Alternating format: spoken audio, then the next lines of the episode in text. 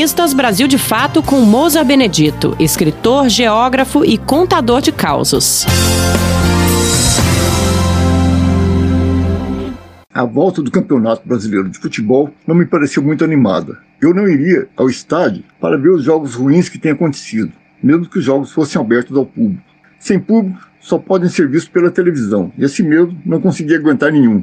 Cada vez que tentei, mudei de canal bem depressa, lembrando de uns peladeiros amigos. Um deles era o Barroso. Esse não era o nome dele, era apelido, porque o sujeito considerado mais feio da cidade se chamava Barroso. Era calmo e nunca ligou para gozações como essa mas quando entrava em campo, virava uma fera. Jogava na lateral direita e um dia teve que marcar um ponto esquerda driblador e gozador. O ponta ficou fazendo embaixada na frente dele, com intenção de lhe dar um chapéu, mas o Barroso nem foi na bola, foi direto na canela do adversário. E justificou. Ele ficou petecando na minha frente, petecou, eu quebro.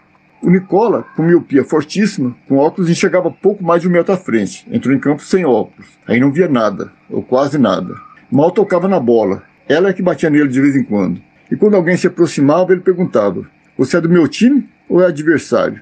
E tinha o Eduardo, que teve um acidente, bateu com a cabeça no chão e depois de recuperado ficou com um problema. Tinha batido o lado direito da cabeça no chão.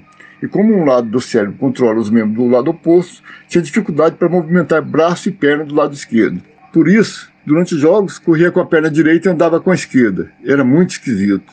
Para finalizar, tinha um amigo apelidado Nhacanhá. Seus colegas de trabalho resolveram fazer um campeonato interno de futebol. E pelo seu porte atlético, pinta de goleador, todas as equipes queriam Nhacanhá para jogar no ataque.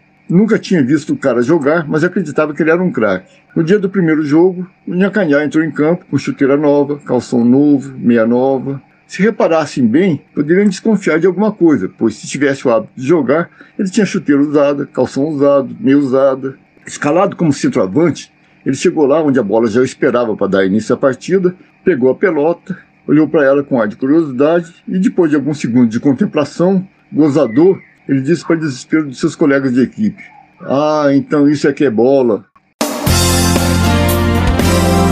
Você ouviu o escritor Mousa Benedito, geógrafo e contador de causos.